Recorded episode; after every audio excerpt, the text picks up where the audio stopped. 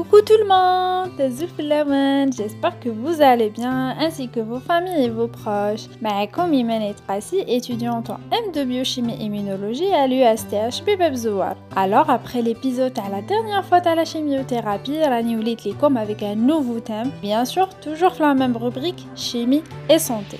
Alors اليوم راح نهضر على la chimie dans l'organisme, yani la biochimie. Je vais pas parler à les détails de la biochimie parce que c'est très vaste et un peu compliqué. Donc, اليوم راح نهضر uniquement على les éléments de biochimie. Un petit rappel. Elle est le corps humain. Le corps est constitué de plusieurs organes et eux-mêmes constitués de cellules, elles-mêmes constituées de molécules et elles-mêmes constituées d'atomes. Donc, les éléments de biochimie, ce sont des substances qui forment la structure du corps humain et qui permettent son fonctionnement. Ils se divisent en deux catégories, les composés inorganiques et les composés organiques. Les composés inorganiques. On a quatre composés. L'eau, les sels, les acides et les bases. L'eau comme 60 à 80% du volume de la plupart des cellules. Elle n'a pas mal de propriétés. Je vais vous donner quelques-unes. La première, c'est qu'elle a une grande capacité thermique, c'est-à-dire elle peut libérer, absorber beaucoup de chaleur. Elle a une grande vaporisation, c'est-à-dire elle va demander beaucoup d'énergie thermique pour rompre des liaisons chimiques qui relient l'oxygène et l'hydrogène dans l'eau. L'eau aussi est un excellent solvant car elle permet de dissoudre des nutriments et de permettre ainsi leur transport par le sang.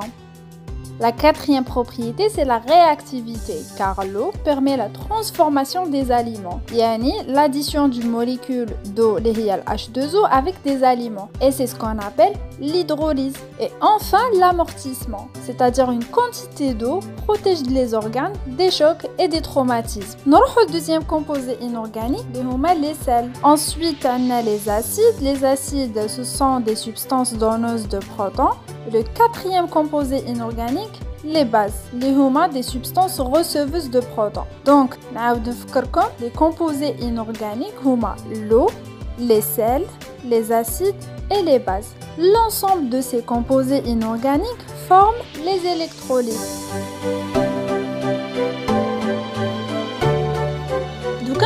les composés organiques qui possèdent tous des atomes de carbone. عندنا les glucides, les lipides, les protéines et les acides nucléiques.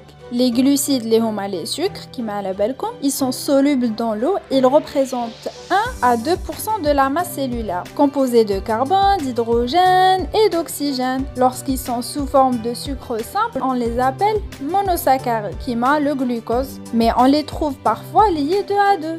On les disaccharides. Et lorsqu'ils sont plus de 2, on les appelle polysaccharides. Tel comme l'exemple du glycogène, qui est constitué de 50 000 molécules de glucose. Le deuxième composé organique, les lipides, ne sont pas solubles dans l'eau, qui m'a les glucides. Par contre, ils sont solubles dans d'autres solvants organiques. Et pour produire de l'énergie, il faut rompre les liens entre les glycérols et les acides gras. Le troisième composé organique, ce sont les protéines qui représentent entre 10 à 30% de la masse cellulaire et elles sont représentées par des chaînes qui associent entre eux des acides aminés, c'est-à-dire plusieurs acides aminés et une protéine. Chaque espèce terrestre a un nombre spécifique d'acides aminés. L'espèce humaine en a 21.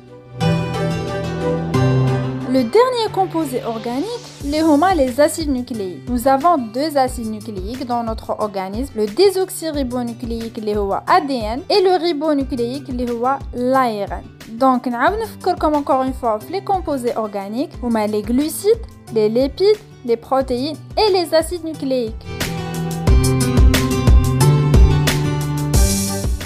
Le corps humain contient environ la moitié des éléments du tableau périodique. Oui, oui, le tableau périodique des éléments. C'est lui qui fait souffrir tant d'élèves dans les cours de chimie. Répertorié de 118 éléments, certains de ces éléments sont présents en grande quantité, le tandis que d'autres non. Néanmoins, utiles ou indispensables au bon fonctionnement de notre métabolisme.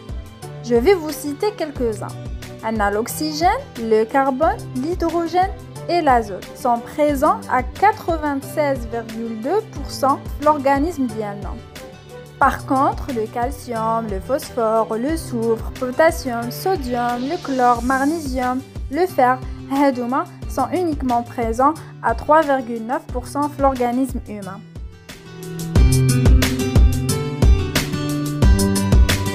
Je finis cet épisode par une question.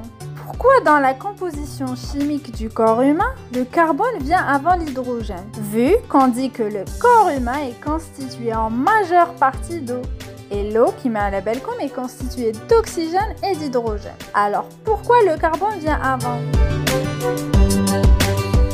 Alors, la réponse dépendra de comment on compare les choses. Si sur le podium des masses des atomes ou sur le podium de leur nombre plusieurs manières de représenter la composition chimique du corps humain vivant. Donc, si on compare le nombre d'atomes de chaque élément présent dans chaque molécule, elle est classée par ordre décroissant. Le gagnant, c'est l'élément le plus léger, c'est l'hydrogène, qui représente plus de 60% de tous les atomes présents. Ensuite, il y a l'oxygène qui représente près de 25% de tous les atomes. Et ensuite, le carbone, plus de 15% de tous les atomes. Par contre, si on peut peser tous les éléments présents dans le corps et les classer, dans ce cas, le gagnant, c'est l'oxygène, qui est présent non seulement dans l'eau, mais également dans la plupart des molécules organiques de notre corps, et qui représente environ 65% de la masse totale du corps. Ensuite, le carbone arrive en deuxième position, suivi de l'hydrogène. En résumant, si on compare les choses sur le podium du nombre d'atomes, l'hydrogène gagne. Et si on compare sur le podium des masses, l'oxygène gagne. Tout dépend donc du point de vue qu'on adopte pour indiquer la composition de l'humain. Les différences spectaculaires dans les classements indiqués ici proviennent du fait que l'atome d'hydrogène pèse environ 12 fois moins que l'atome de carbone et environ 16 fois moins que l'atome d'oxygène. Malgré le fait que les molécules d'eau contiennent deux fois plus d'atomes d'hydrogène que d'atomes d'oxygène, la masse d'oxygène dans l'eau est nettement plus élevée que la masse d'hydrogène.